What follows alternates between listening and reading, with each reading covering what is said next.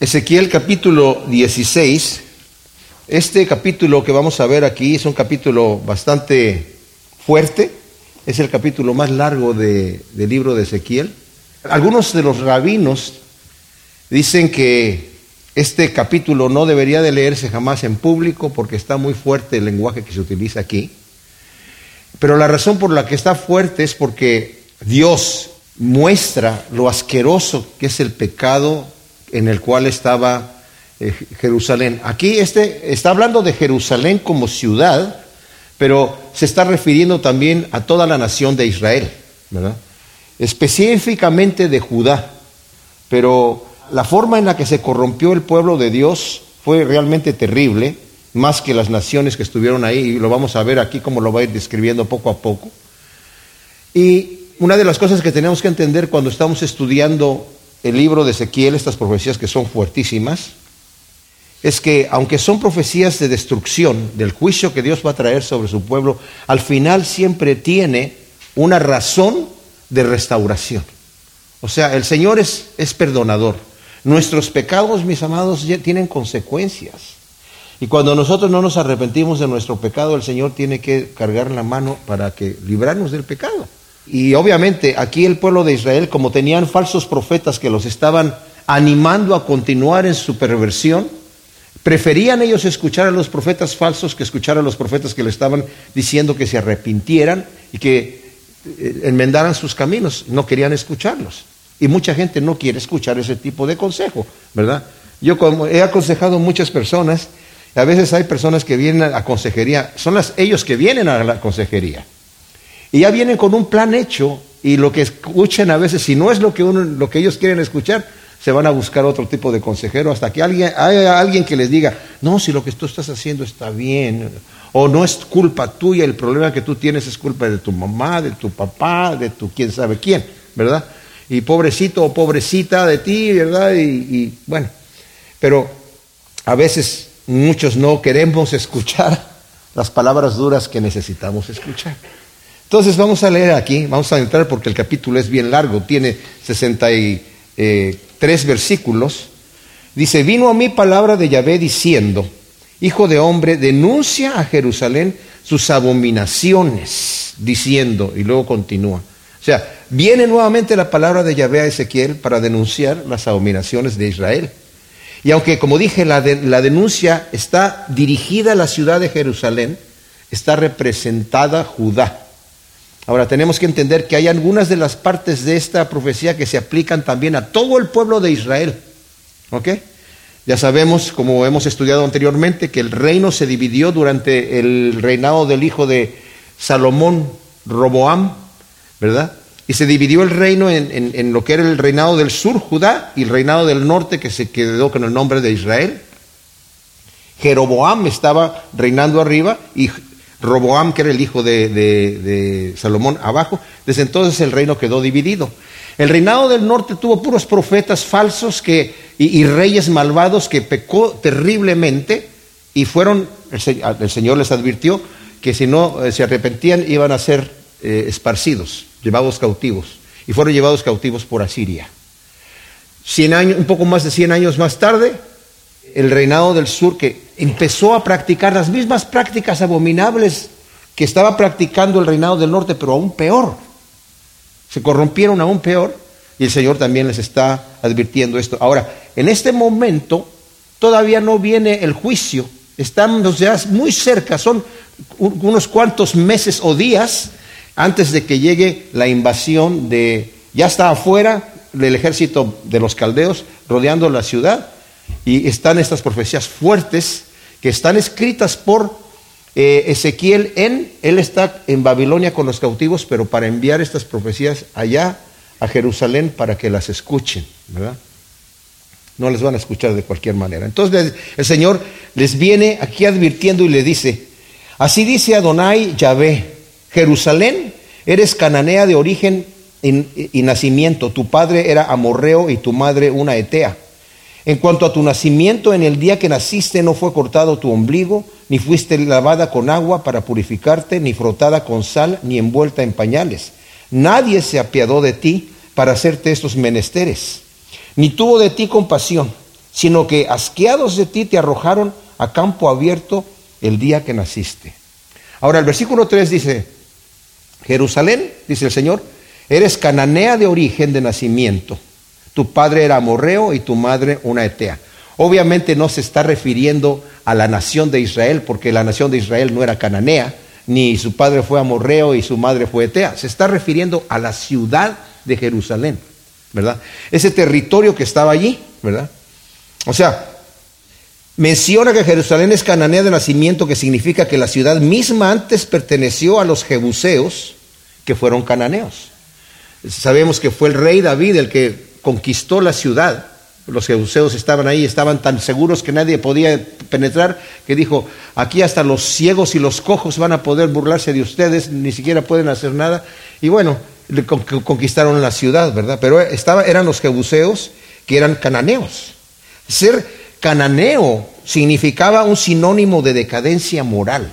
O sea, así como cuando estudiamos el libro de, los de Corintios, a una persona que para en una obra de teatro para decirle que una persona muy depravada decían esa persona es de Corinto o es un corintio, ¿verdad? Aquí un ser un cananeo una persona de demasiada decadencia moral. Ahora dice, tu padre era morreo y tu madre etea que eran pueblos grandes y fuertes que Dios echó de esa tierra para dársela a su pueblo Israel. En Génesis 15, 16 está expresando de que van a entrar al, territorio del pueblo amorreo y el Señor le está diciendo a, Abraham, dice, todavía no ha llegado hasta el colmo la maldad del amorreo. Se está refiriendo a todos esos pueblos que estaban ahí, los jebuseos, los eteos, etcétera, ¿verdad? Pero las naciones más importantes eran los cananeos, y también se refería a todo ese territorio como los hititas que estaban allí, ¿verdad? Que eran bastante perversos, que eran, como dije, pueblos grandes y fuertes que Dios echó de esa tierra para dársela a su pueblo Israel. Ahora, la nación de Israel es comparada con una niña que al nacer es repudiada, nos dice el versículo 4 y 5, en cuanto a tu nacimiento en el día que naciste, no fue cortado tu ombligo, ni fuiste lavada en agua para purificarte, ni frotada con sal, ni envuelta en pañales. Nadie se apiadó de ti para hacerte estos menesteres, ni tuvo de ti compasión, sino que asqueados de ti, te arrojaron campo abierto el día que naciste.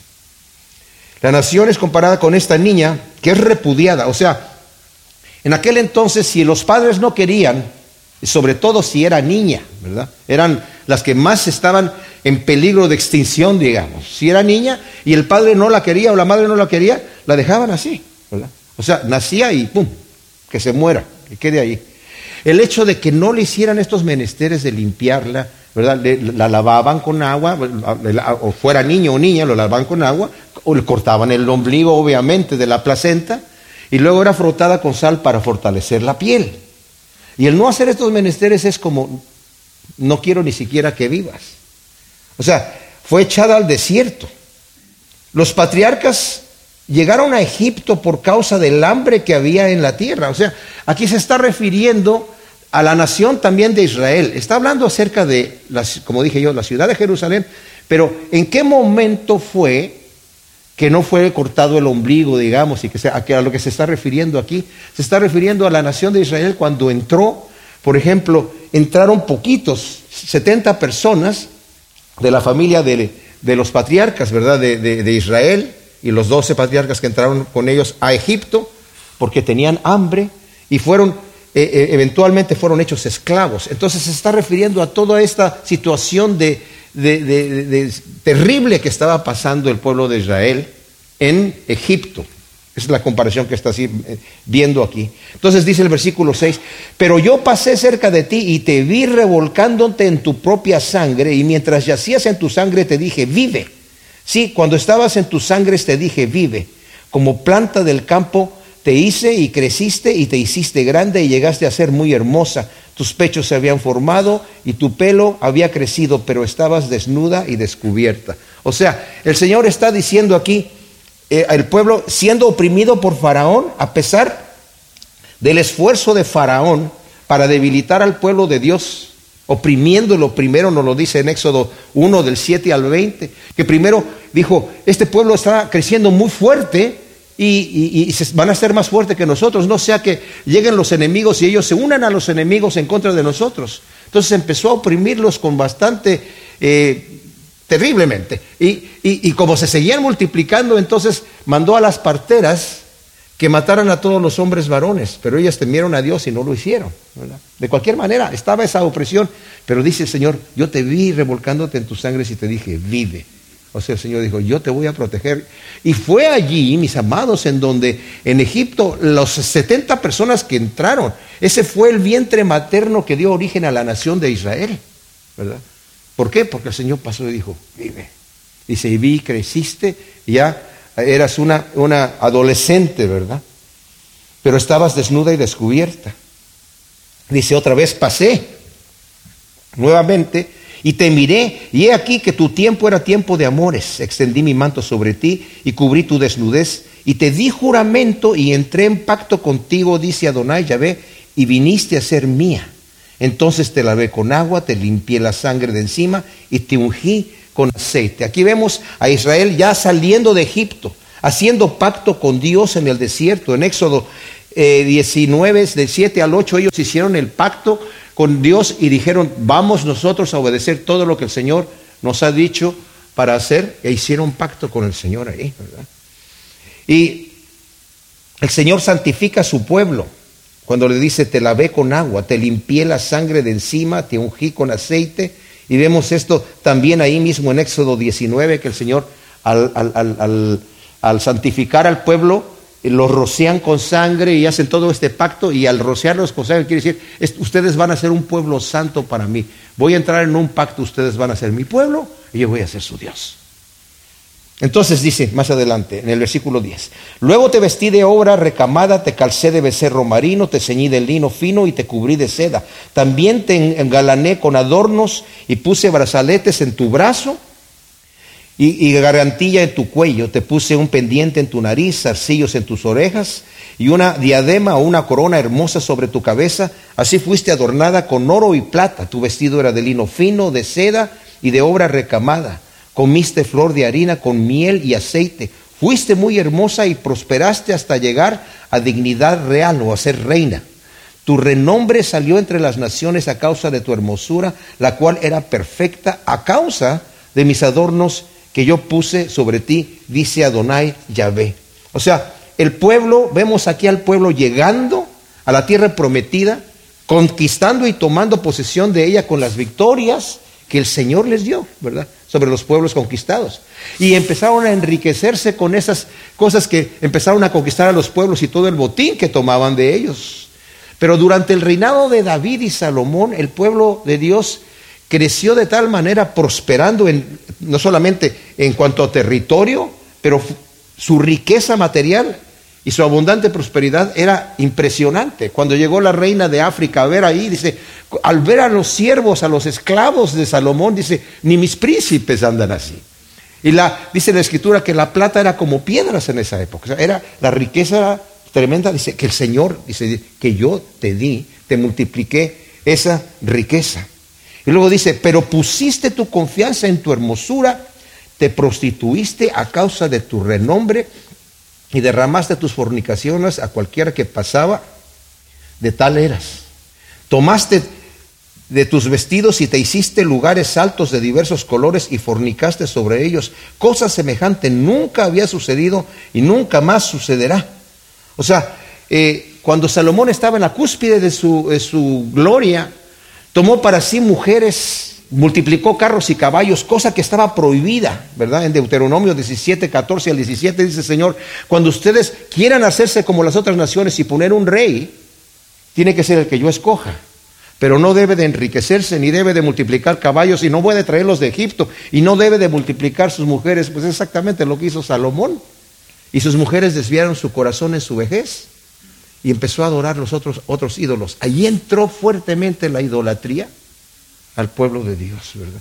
Dice, todas esas riquezas que yo te di las usaste y te prostituiste y con, cualquiera que pasaba, ¿verdad? Del tal eras. Se pone cada vez más terrible esta situación aquí. Tomaste a sí mismo tus hermosos alhajas de oro y de plata que yo te había dado y te hiciste estatuas de varones y fornicaste con ellas. Tomaste tus vestidos recamados y las cubriste con ellos. Pusiste mi aceite, mi incienso delante de ellas. También mi pan que yo te había dado, la flor de harina, el aceite y la miel con que yo te alimentaba, los pusiste delante de ellas como olor grato. Sí, esto sucedió, dice Adonai Yahvé. O sea, vemos aquí la decadencia de los reyes, ¿verdad? Que siguieron después de Salomón y que hicieron pecar al pueblo apartándose en, pos de la idolatría. Y dice, Señor, toda la riqueza que yo te di, era mía y yo te la di, la vas a dedicar a tus abominaciones y tus idolatrías y ritos perversos. Qué grave pecado es utilizar, mis amados, los talentos y recursos que Dios nos da para usarlos para satisfacer nuestros deseos carnales. Y eso es lo que estaba haciendo Israel. O sea, se confiaron, todo esto lo tenemos porque Dios se los había dado y los empezaron a utilizar para hacer sus idolatrías. Les copiaron a las naciones todo lo que estaban haciendo y empezaron a prostituirse adorando los mismos ídolos que el Señor les había dicho que no debían copiar, ¿verdad? Y lo va a repetir eso más adelante con mayor eh, exactitud. Dice el versículo 20, además de esto, tomaste tus hijos y tus hijas que me habías dado a luz. O sea, el Señor dice, eran er, nuestros hijos que tú me diste a luz y los sacrificaste ante ellas, ante estas estatuas, para que fueran consumidos. ¿Acaso tus fornicaciones eran poca cosa para que degollaras a mis hijos y los ofrecieras aquellas estatuas como ofrenda que el fuego consumía? Y en todas tus abominaciones y tus fornicaciones no te has acordado de los días de tu juventud cuando estabas desnuda y descubierta y cuando estabas envuelta en tu sangre. O sea, qué tremenda cosa. El Señor echa la, eh, en cara que además de que estaban adorando a los Baales, a esos ídolos, dice, había un, ídolo que era Moloch, que era, tenía los brazos así extendidos y lo ponían al fuego, al rojo vivo. Y los hijos que tenían de tanto los legítimos como los ilegítimos que nacían de las orgías que tenían esos rituales terribles, los ponían allí y los sacrificaban al, dios Moloch. Tremenda cosa. Dice Señor, esos eran mis hijos. Y tú los estás matando, los estás degollando, los estás sacrificando. Ahora, hoy en día somos demasiado sofisticados como para echar al fuego a los bebés no deseados. Porque eh, eh, está la misma práctica, ¿verdad? De que ya no necesito casarme, yo puedo acostar, ¿para qué me caso? Me acuesto con quien sea. Todo se vale hoy en día. Y ya somos demasiado sofisticados como para echarlos al fuego, pero los, los, los matamos ya sea antes que nazcan o como en algunos lugares, por ejemplo, como en Nueva York, que ya permite que los maten después de nacer. Si la madre no lo quiere, simplemente lo echan a la basura. ¡Wow! ¡Qué terrible cosa! Y dice Señor, esos son mis hijos son mis hijos. Qué terrible situación. Como les digo, esta cosa está cruda, pero está mostrando la realidad de nuestros días también, ¿verdad? Y luego dice el versículo 23, sucedió después de todas tus maldades, ay, ay de ti, dice Adonai Yahvé, que te edificaste lugares altos, te hiciste un altar en cada plaza, erigías lugares altos en cada encrucijada.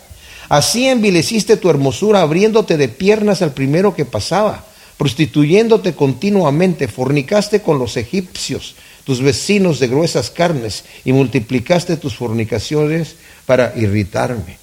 O sea, Dios le reprime con dolor su exagerada maldad y su fornicación, tanto física como espiritual. Dice, tú empezaste, hay, otra parte que ya la leímos también, de Jeremías dice, mandabas gente a otros lugares para, para, para, ver si podían encontrar nuevos dioses, nuevas prácticas depravadas. Dice, y parecía que eso era insaciable, lo va a decir más adelante, era insaciable.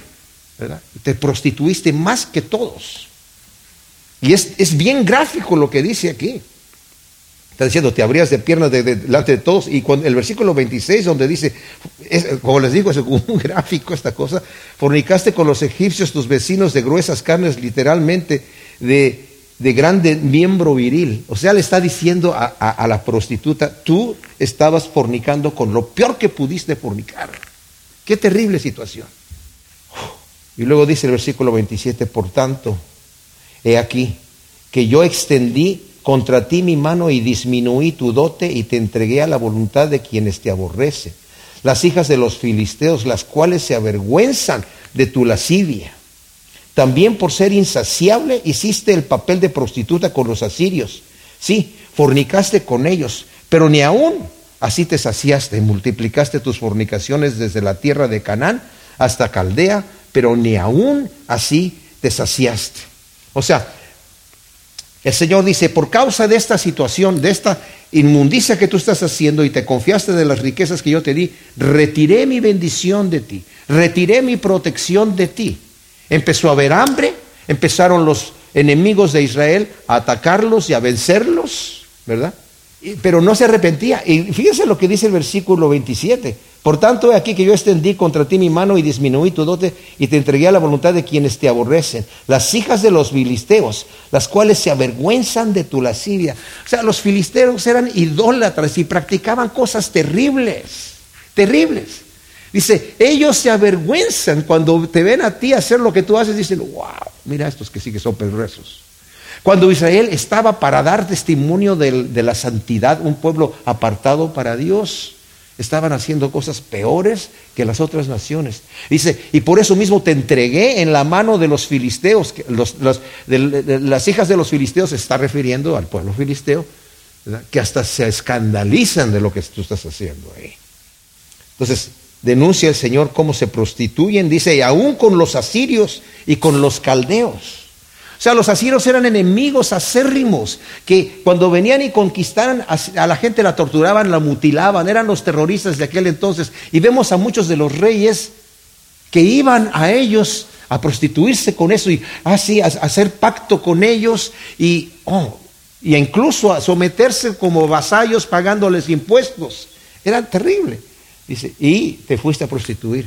Muchos de esos reyes iban a copiar los ídolos de los asirios para traerlos para acá. Y con el pensamiento de, pues si ellos son victoriosos en la guerra contra nosotros, pues vamos a adorar a sus dioses. Pero eran victoriosos porque el Señor no protegía a su pueblo por idólatra. Pero en vez de pensar de esa manera, decían, pues si aquellos dioses son más poderosos que el nuestro, vámonos con los dioses de allá. Y por eso dice, te prostituiste con ellos y no te saciaste, ni aún así te saciaste. Oh, cuán inconstante es tu corazón, dice Adonai, habiendo hecho todas estas cosas, fechorías de una ramera disoluta, edificando tu burdel en cada encrucijada de camino, haciendo tus altares en cada plaza. Ni siquiera has sido igual a la ramera, pues no cobrabas la paga de prostitución. Ah, mujer adúltera, que en vez de su marido admite extraños.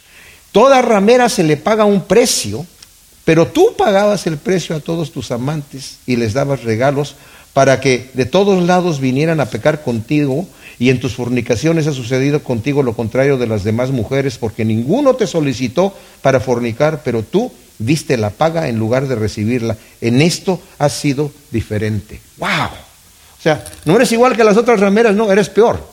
Tú le pagas al que viene, ¿verdad? Tú no recibes la paga y te has prostituido y andas buscando por todos lados cómo prostituirte. O sea, estás perdiendo, yo te estoy bendiciendo y estás perdiendo ir a adorar otros ídolos. Y mis amados, esto es para nosotros, en cómo lo aplicamos en nuestra vida. Cuando perdemos las bendiciones de obedecer a Dios, perdemos las bendiciones de lo que Dios nos quiere dar, porque no queremos obedecer la voz de Dios. En el versículo 35, aquí del capítulo 16 de Ezequiel, hemos ya leído hasta el 34, cómo el Señor está condenando a Jerusalén, la ciudad, pero también está involucrando todo lo que era el territorio de Judá y en algunas partes a todo Israel. Habló de cómo el Señor lo rescató desde Egipto, cómo el Señor lo levantó, y eh, como era como una niña olvidada que quedó en sus sangres y sus padres no la querían y estaba a punto de morir y dice yo te tomé y te dije vive, te lavé, te honré, te enriquecí y tú con esas riquezas te enorgulleciste y te prostituiste. Pero no solamente llegaste a ser una prostituta, sino que con cualquiera te acostabas, sino que tú dabas el pago y no lo recibías. Y entonces aquí va a venir ya la sentencia del Señor. Por lo tanto, oh prostituta, oye palabra de Yahvé. O sea, Dios no quiere castigar a su pueblo, mis amados, pero como ellos no se quieren arrepentir, el Señor tiene que dar la sentencia. Al final vamos a ver cómo un remanente se va a salvar, el Señor lo va a prometer, pero desafortunadamente tiene que dar la sentencia por cuanto no hay un arrepentimiento. Y esto nosotros debemos de leerlo, ¿verdad? Y con, con la advertencia de que, cuidado, no podemos engañar a Dios. Dios no puede ser burlado, todo lo que el hombre siempre eso va a cegar. Escucha, prostituta, palabra del Señor, dice aquí. Así dice Adonai Yahvé, por haber sido derramada tu inmundicia y descubierta tu desnudez por tus fornicaciones con tus amantes y por todos los ídolos de tus abominaciones, por cuanto les ofreciste la sangre de tus propios hijos. He aquí voy a reunir a todos tus amantes con quienes has gozado, tanto a los que amas como a los que aborrecías, los reuniré contra ti desde todas partes y descubriré tu desnudez ante ellos para que observen todas tus vergüenzas. Te aplicaré la pena de las adúlteras y de las homicidas, y descargaré sobre ti la sangre de la ira de los celos. Te entregaré en manos de ellos y destruirán tus lugares altos, derribarán tus altares y te despojarán de tus ropas. Se llevarán tus hermosas alhajas y te dejarán desnuda y descubierta. Traerán contra ti una muchedumbre de gente y te apedrearán y te descuartizarán a cuchilladas.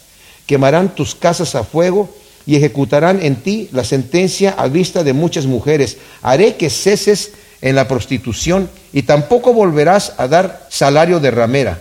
Saciaré entonces mi ira sobre ti y entonces mis celos se apartarán de ti y me aplacaré y no me indignaré más por cuanto no te acordaste de los días de tu juventud y me provocaste a ira con todas estas cosas. Por esto, he aquí yo también traeré tu conducta sobre tu cabeza, dice Adonai Yahvé, porque ni siquiera has meditado acerca de toda tu lujuria.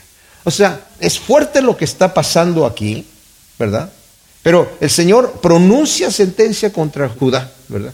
Dice, voy a exponer tu desnudez y tus fornicaciones ante tus amantes. Es decir, el castigo que Dios va a traer sobre Jerusalén será en presencia de todos tus amigos y de tus enemigos. Los que te aborrecen van a estar gozando, los que te aman van a estar llorando, pero lo voy a hacer en presencia, te voy a castigar en presencia de ellos. Miren, los falsos profetas estaban diciendo, no va a pasar nada porque esta es la ciudad de Dios, ¿verdad? Es la ciudad de Dios y la va a proteger siempre. Aquí está el templo de Jehová, el Señor no va a permitir que nada pase en una cosa, una cosa así. Él siempre sale adelante y nos protege. Y por eso te estaban diciendo el templo de Jehová, el templo de Jehová, el templo de Jehová es este. Y Jeremías les dice, no anden diciendo el templo de Jehová, porque el Señor sí va a entregar esta casa para ser destruida. Al pobre Jeremías lo querían matar porque andaba predicando esto. Jeremías estaba en Jerusalén, Ezequiel estaba en Babilonia. Pero está escribiendo estas cosas. Y dice, yo te voy a juzgar en presencia de tus enemigos y en presencia de tus amigos, de los cuales tú dices, ellos nunca van a ser, eh, ellos son testigos. Y ellos ya lo sabían, de que el Señor siempre, Yahvé, siempre protege a su pueblo. Las naciones ya lo sabían. Dice, pues ahora van a ver, las naciones esas mismas van a ver que yo te estoy castigando y te voy a entregar en manos de tus propios amantes. Ellos mismos te van a castigar, van a venir, dice, te voy a dar el castigo de adúltera y dice, vas a ser apedreada. Y te voy a dar el castigo de homicida, vas a ser descuartizada. Tremenda cosa. Los caldeos van a destruir completamente con fuego todos los lugares de, los ídolos de ellos y aún van a quemar las casas, el templo y la ciudad entera, dice, a vista aquí de muchas mujeres, o sea, de muchas, de todas las naciones. Aquí las está comparando al...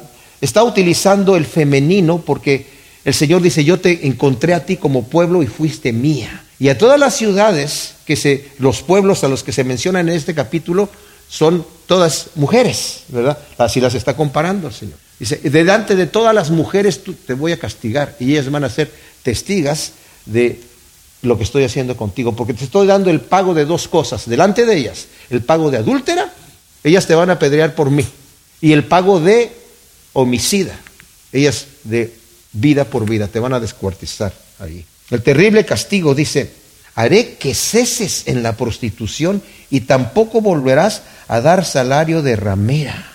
Vamos a brincarnos al versículo 43 y luego terminamos leyendo el 42. Por cuanto no te acordaste de los días de tu juventud y me provocaste a ira con todas estas cosas, por eso he aquí, yo también traeré tu conducta sobre tu cabeza, dice Adonai Yahvé, porque ni siquiera has meditado acerca de toda tu lujuria. Saciaré mi ira así, y entonces mis celos se apartarán de ti, y me aplacaré y no me indignaré más. ¿Qué es lo que está diciendo aquí el Señor? El castigo que yo te voy a dar va a ser tan tremendo y tan terrible que se, se va a acabar tu prostitución. Ya no vas a volver a ser prostituta, ya no vas a ser ramera. Y entonces mi ira se va a aplacar. Y ciertamente, los 70 años de cautiverio, cuando llegaron a Babilonia, el pueblo de Israel, todavía eran idólatras e incluso adoptaron los ídolos de Babilonia. Por eso nos dice el versículo 29, multiplicaste tus fornicaciones desde la tierra de Canaán hasta Caldea. Caldea es Babilonia. Pero ni aún así te saciaste.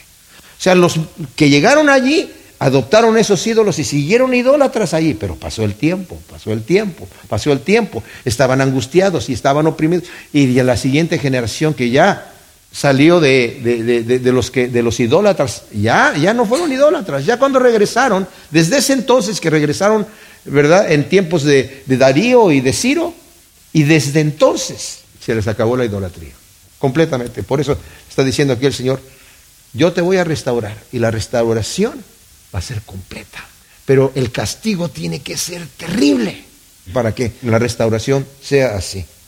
¿Qué queremos nosotros, mis amados? ¿Cómo queremos aprender la lección de parte de Dios? ¿Mano dura o mano suave?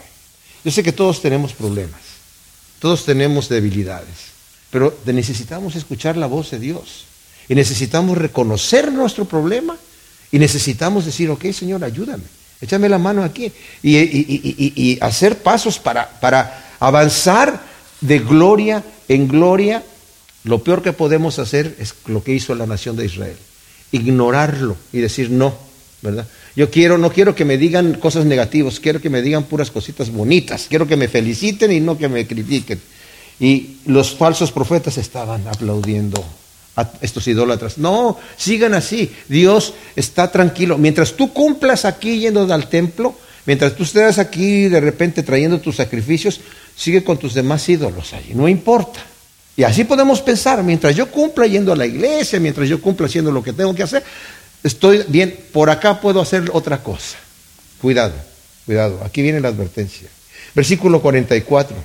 He aquí todo refranero te aplicará el refrán que dice, cual la madre tal la hija. Hija eres de tu madre que aborreció a su marido y a sus hijos.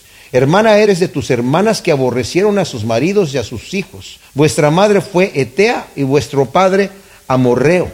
Tu hermana mayor es Samaria con sus villas, que mora a tu izquierda, y tu hermana menor que mora a tu diestra es Sodoma y sus villas. No solo seguiste sus caminos e imitaste sus abominaciones, sino que te pareció poco y las aventajaste en malos caminos. O sea, Yahvé le dice a Jerusalén aquí que se le aplicará el refrán de cual la madre, con la hija. Y ahora se está refiriendo nuevamente, da tu padre fue amorreo y tu madre fue etea, refiriéndose a los pueblos que habitaban en ese lugar, que los cuales el Señor dijo, yo los voy a echar porque sus abominaciones son tan grandes que la tierra los va a vomitar. Y el Señor advirtió al pueblo de Israel, ustedes no copien esas abominaciones, no sea que la tierra los vomite a ustedes también. Y fue efectivamente lo que pasó. La tierra los vomitó, el Señor los hizo sacar de allí. Cual la madre la hija, o sea, se está refiriendo, ustedes copiaron todo lo que estas personas hicieron y, se corrompieron.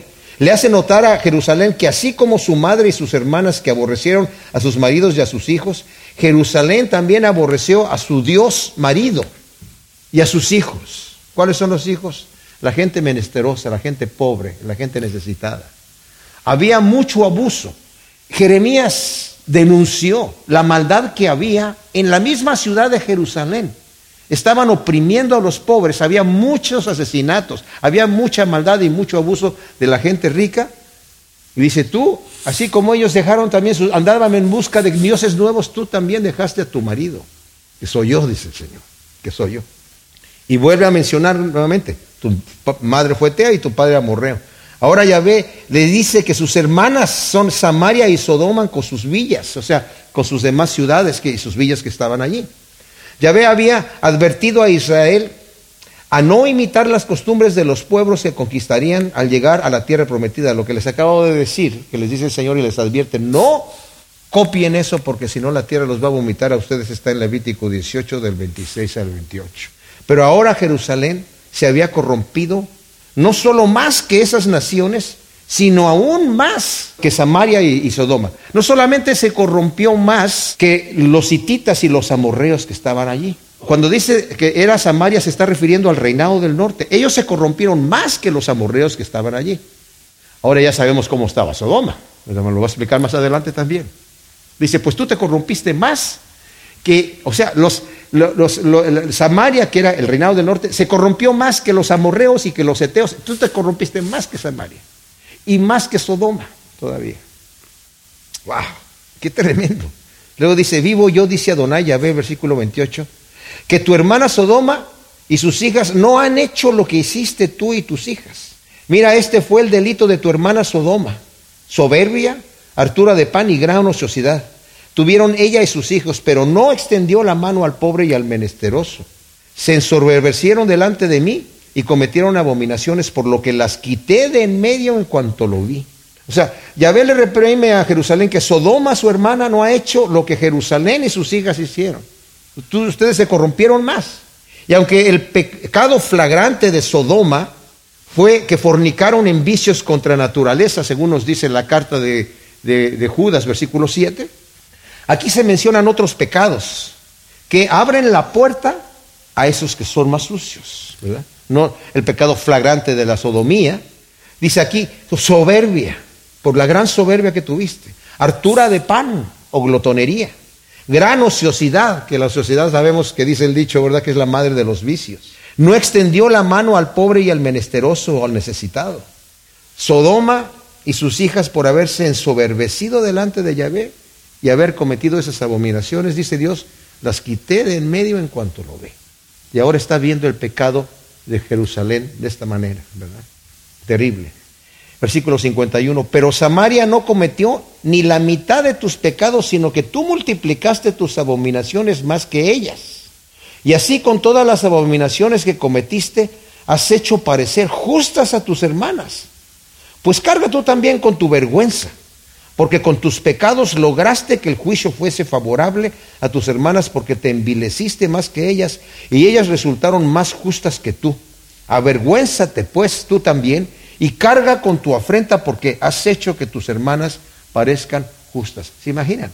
El Señor dice, tu pecado ha sido tan flagrante y tan terrible, tus abominaciones tan asquerosas, y tu pecado tan terrible, que has hecho ver a Sodoma como más justa y a Samaria como más justa, ¿verdad?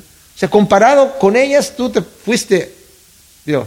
Ahora, fíjense, esto es terrible porque el, reinado del norte no tuvo un rey bueno. Fueron desde Jeroboam hasta el final. ¿eh? Fueron reyes malvados. Pero acá está la descendencia, la dinastía de David. Sedequías venía de la dinastía de David, de las promesas que el Señor dio. Hubo muchos reyes buenos, estuvo allí, bueno, bastantes. Estaba Ezequías, estaba Josías, eh, Usías. Había varios reyes, varios reyes, muchos reyes. David, Salomón, aunque Salomón pecó, pero al final también se arrepintió. Y muchos de los reyes también se arrepintieron en, en volverse a los caminos del Señor. Pero cuando se corrompieron, se corrompieron hasta lo sumo, hasta lo sumo. Y por eso el Señor dice, tengo que tener este tipo de juicio. Entonces declara aquí el Señor que Samaria no ha cometido ni siquiera la mitad de los pecados y han hecho parecer a, estas dos eh, naciones, Sodoma o ciudades y Samaria, más justas que ellas. Pero yo cambiaré su suerte, la suerte de Sodoma y de sus hijas, la suerte de Samaria y de sus hijas, y junto con ellas tu propia suerte, para que cargues con tu afrenta y te avergüences de todo lo que has hecho y le sirvas a ellas de consuelo. Y tus hermanas, Sodoma con sus hijas y Samaria con sus hijas, volverán a su estado antiguo y también tú y tus hijas volveréis al primer estado. ¿Saben qué, mis amados? Esto me, me tocó de una forma tremenda. El Señor es muy suave con nosotros, es muy amoroso, es muy paciente. Y aunque vemos que este juicio va a venir y van a tomar años de castigo, el Señor está viendo a largo plazo el remanente que va a regresar. Obviamente aquí se está refiriendo a un futuro, lejano, al reinado milenial del Señor Jesús, ¿verdad? En donde va a ser restaurada, como dice aquí, Sodoma, va a ser restaurada Samaria. En otras profecías que leímos también de, de Isaías y de Jeremías, va a ser restaurada Siria, va a ser restaurado Egipto, todas las naciones perversas, ¿verdad? Todas esas naciones van a ser restauradas, eventualmente todas ellas van a llegar a ser restauradas a su estado original. No las, no las, las generaciones que ya pasaron, estamos hablando de un futuro, de un remanente en un futuro. Pero el Señor todo esto lo trae con un buen propósito. Aquí sí se está refiriendo en cierta manera al pueblo judío que va a regresar, porque va a regresar un remanente. Van a ser poquitos, pero va a venir una gente que, avergonzada de sus pecados, arrepentida de sus pecados, que el Señor la va a volver a tomar, la va, a, establecer nuevamente ahí. Aunque van a venir ciertas situaciones, se van a volver a revelar, ya como lo pasó con nuestro Señor Jesús, ¿verdad? Que lo crucificaron. Pero todavía viene una restauración futura. El Señor promete cambiar la suerte de Samaria y de Sodoma, es decir, restaurarlas a su estado antiguo antes de corromperse. Y dice, ese castigo y la afrenta que guiará a Jerusalén al arrepentimiento, cuando vea Sodoma y Samaria que Jerusalén o Judá o Israel se arrepienten de su maldad y que se prostituyeron más que ellas mismas, se van a consolar, porque van a decir, si Dios las perdonó, si Dios perdona a esta gente, a mí también me va a perdonar. Si ha tenido misericordia de su pueblo que se corrompió más que nuestro pueblo, entonces tenemos todavía esperanza. Y mis amados, esto es para ti, para nosotros. Como esté nuestra vida ahora, tengamos esperanza de que el Señor nos va a restaurar. Y eso es lo que tenemos que estar buscando. Buscando la, la restauración de todos los puntos débiles de nuestra vida. La restauración. Como el Señor quiere que nosotros crezcamos y seamos aprendiendo de nuestros errores. O sea, dice, este castigo y esta afrenta que los va a guiar al arrepentimiento va a servir de consuelo a Sodoma y a Samaria, que verán también la restauración de Jerusalén y van a ver su propia restauración. Versículo 56 dice, ¿No era tu hermana Sodoma digna de mención en tu boca en el tiempo de tu gran soberbia antes que tu maldad fuera descubierta? Así también ahora llevas tú la afrenta de las hijas de Siria y de todas las hijas de los filisteos, las cuales te despreciaron por doquier. Sufre el castigo de tu lujuria y de tus abominaciones, dice Yahvé. O sea, vemos aquí, el Señor expone el orgullo hipócrita de Jerusalén, que su gran soberbia no se dignaba a mencionar a Sodoma antes de que la maldad de Jerusalén fuese descubierta. Dice, hasta que se descubrió tu maldad, antes tú, en tu soberbia, ay no, aquellos son unos grandes pecadores, pues no se descubrió lo tuyo. Uf, ¿verdad?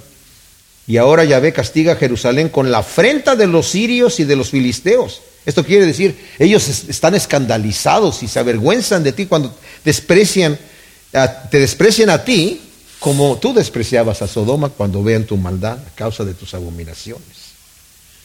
Pero vemos la restauración del Señor aquí, tremenda en el final de esto, ¿verdad? En el, dice aquí, el versículo 59, pero aún más dice Adonai, Yahvé, haré contigo como tú hiciste conmigo, que menospreciaste el juramento para invalidar el pacto. Antes bien, yo tendré memoria de mi pacto que concerté contigo en los días de tu juventud y estableceré contigo un pacto sempiterno. O sea, el Señor muestra su gran misericordia y bondad eh, y fidelidad preguntando a su pueblo infiel. ¿Ustedes creen que acaso yo voy a pagarles a ustedes como ustedes hicieron conmigo?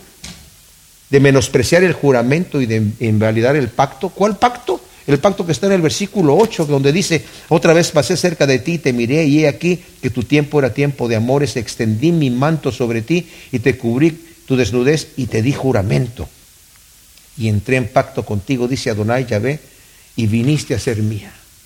Dice, ¿tú crees que yo voy a invalidar ese pacto como tú lo invalidaste conmigo? Antes bien, dice, antes bien, tendré memoria de mi pacto que concerté contigo en los días de tu juventud y estableceré contigo un pacto sempiterno. O sea, Dios siempre es fiel. Segunda Timoteo 2.13 lo estudiamos, ya dice, aunque nosotros seamos infieles, Él permanece fiel. Afirma el Señor que tendrá memoria del pacto que hizo con Jerusalén, que aquí incluye toda la nación de Israel. ¿verdad? Que leímos en el versículo 8. Pero aún dice, voy a establecer un nuevo pacto, un pacto sempiterno, para siempre, para siempre. Y concluye diciendo, entonces, tú te acordarás de tu camino y te avergonzarás cuando recibas a tus hermanas, las mayores que tú y las menores que tú, a quienes yo te las daré por hijas, pero no por causa de tu pacto, sino del pacto que yo estableceré contigo, y sabrás que yo soy Yahvé, para que te acuerdes y te sonrojes y no vuelvas más a abrir tu boca de vergüenza cuando yo te haya perdonado todo lo que hiciste, dice Adonai Yahvé. O sea, esta misericordia de Yahvé para con Israel hará que se avergüence al recordar su mal camino y aún reciba a sus hermanas mayores, que pueden ser naciones más antiguas o más grandes que ella, y a sus hermanas menores, que pueden ser naciones o más pequeñas o más modernas, por hijas. Hay una traducción alternativa que algunas de sus Biblias tienen ahí, que dice, te daré a tu hermana mayor Samaria y a tu hermana menor Sodoma por hijas. Pero todo esto el Señor lo va a hacer. Dice, no, no necesariamente que ellas entraron en mi pacto, yo igual te lo voy a hacer. Te voy a dar todas estas naciones. Eso no, estaba, no era parte del pacto, pero yo te las voy a dar. Con este nuevo pacto que estoy estableciendo contigo y sabrás que yo soy Yahvé. Sabrás quién soy yo. Dios misericordioso y piadoso, que perdona la iniquidad, la maldad y el pecado, pero que de ninguna manera tendrá por inocente al malvado. Y concluye afirmando que a causa de tanta misericordia y gracia que Él mostrará a Israel, ellos no podrán ni siquiera abrir la boca a causa de la vergüenza al acordarse de sus terribles pecados que Dios, en su infinita misericordia, les habrá perdonado. Qué tremendo es el amor de nuestro Dios, mis hermanos. Descansemos en Él. Entremos al trono de misericordia con, confianza, sabiendo que Él está dispuesto, abriendo las manos para sanar nuestro, nuestro mal, levantarnos y llevarnos a, en sus caminos y de gloria en gloria, como dice la Escritura, cada vez más semejantes al Señor. Gracias te damos, Señor, por tu palabra. Yo te pido que tú siembres estos, esto que hemos visto, este tremendo ejemplo de Jerusalén, Señor, y tu gran bondad en nuestros corazones como una semilla en buena tierra, para que dé su fruto al ciento por uno el nombre de Cristo. Amén.